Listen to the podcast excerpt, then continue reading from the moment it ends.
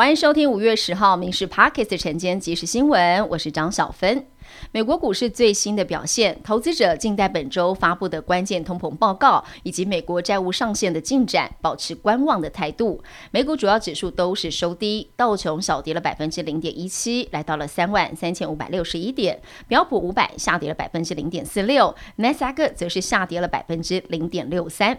纽约联邦地区法院陪审团九号针对专栏作家卡洛尔控告前总统川普性侵作出裁决，裁定川普涉及的强暴指控不成立，但认为诽谤指控是成立的，以及川普对卡洛尔身体遭受伤害负有责任，川普必须向卡洛尔赔偿五百万美元。世界卫生大会二十一号在日内瓦登场，美国国务卿布林肯发布声明，力促世界卫生组织邀请台湾以观察员身份来与会。他表示，排除台湾是不合理的，破坏全球公卫合作及安全。这也是布林肯连续第三年为台湾重返 WHA 来发声。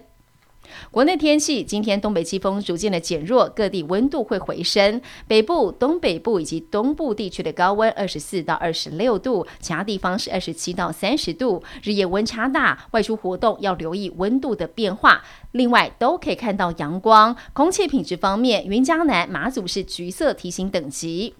前英国首相特拉斯十六到二十号访问台湾，他发表声明指出，北京政权的言行日益具有侵略性，他非常期待访台亲自展现他与台湾人民同在。他也肯定台湾是自由民主灯塔。我国外交部也宣布了这项消息，表示访问期间将觐见府院高层，而且因应远景基金会邀请十七号发表演讲。这一次特拉斯到台湾访问是暌违二十七年，再度有英国前首相。访问台湾，